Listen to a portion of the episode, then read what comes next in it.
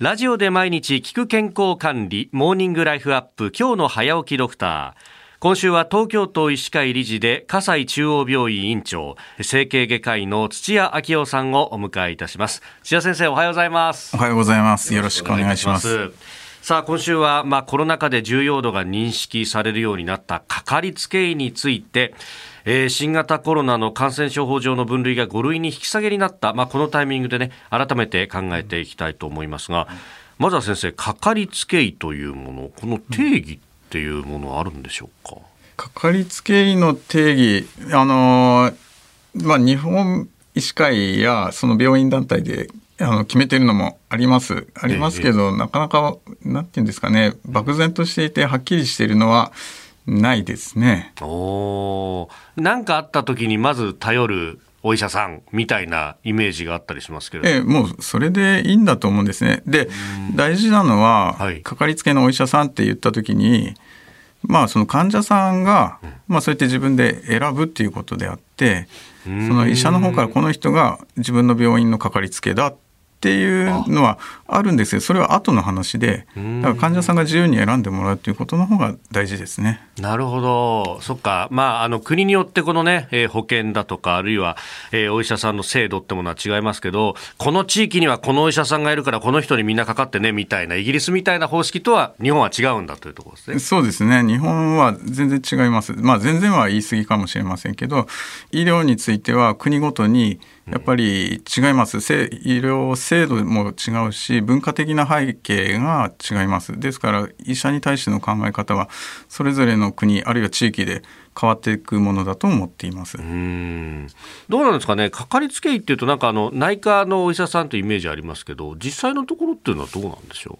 う。いっぱいいてもいいと思うんです。うん。いっぱいいてもいい、ええ、一人の人が、えー、いろんな医者にかかっているのはもう事実ですから例えばこう、はい、まあ、心臓が悪くて、えー、心臓の先生見てもらっている、まあ、血圧見てもらっているあるいは糖尿病もあるって、まあ、内科だけでももしかしたら2人とか3人とか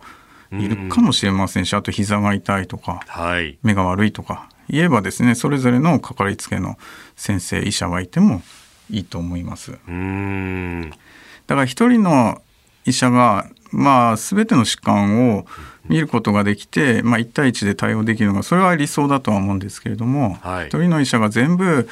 のことを詳しく知ってるっていうことはそれは今の医療の範囲では難しいと思いますので、まあ、何人かで一人の人を、えー、一緒に見ていくっていう形がいいんじゃないかっていうふうにはまあ、東京都医師会として考えているところです。うん。まあ、これも地域というかね、地方部だと、まあ、そうは言ってもお医者さんの数少ないから、全部見なきゃみたいなところもあるかもしれませんけど、まあ、この都心だとか、まあ、あの東京以外でも人口密集しているようなところだと、まあ、いくつかお医者さんがいて、で、えー、それぞれ得意分野を見るみたいなことが成立しますもんね。そうですね。うん。これ先生はあの整形外科医でいらっしゃいますが、やっぱりこう分野ごとにこうまあ医療もどんどん進歩してるっていうふうには思うんですけれども、それ追いついていくっていうのは、まあ論文読んだりとかそういうのも含めて結構大変なんですよね。そうですね。どのお医者さんもやっぱり勉強はしてます。で勉強してますのはその学会ですね。その学会に行って参加して、まあ、最新の医療知識を勉強していく。あとはあれですね薬の勉強会ですね、まあ、製薬メーカーさんがこんなお薬、えー、新しく発売しましたってこういうふうに使ってくださいこういった問題がありますっていうのをですね説明会として、えー、やってることもありますので、まあ、そういった治療に薬の治療について学んでいくことが多いですね。結構だから免許取ったからそれで終わりっていうようなもんじゃなくってもう常に勉強し続けなきゃいけないわけですか？そうですね。それはやっぱり常に更新し新しくですねしていかないと知識はどんどん古くなっていきますので学んでいかないといけないと思います。え葛西中央病院院長土屋明夫さんでした。先生明日もよろしくお願いします。はいよろしくお願いします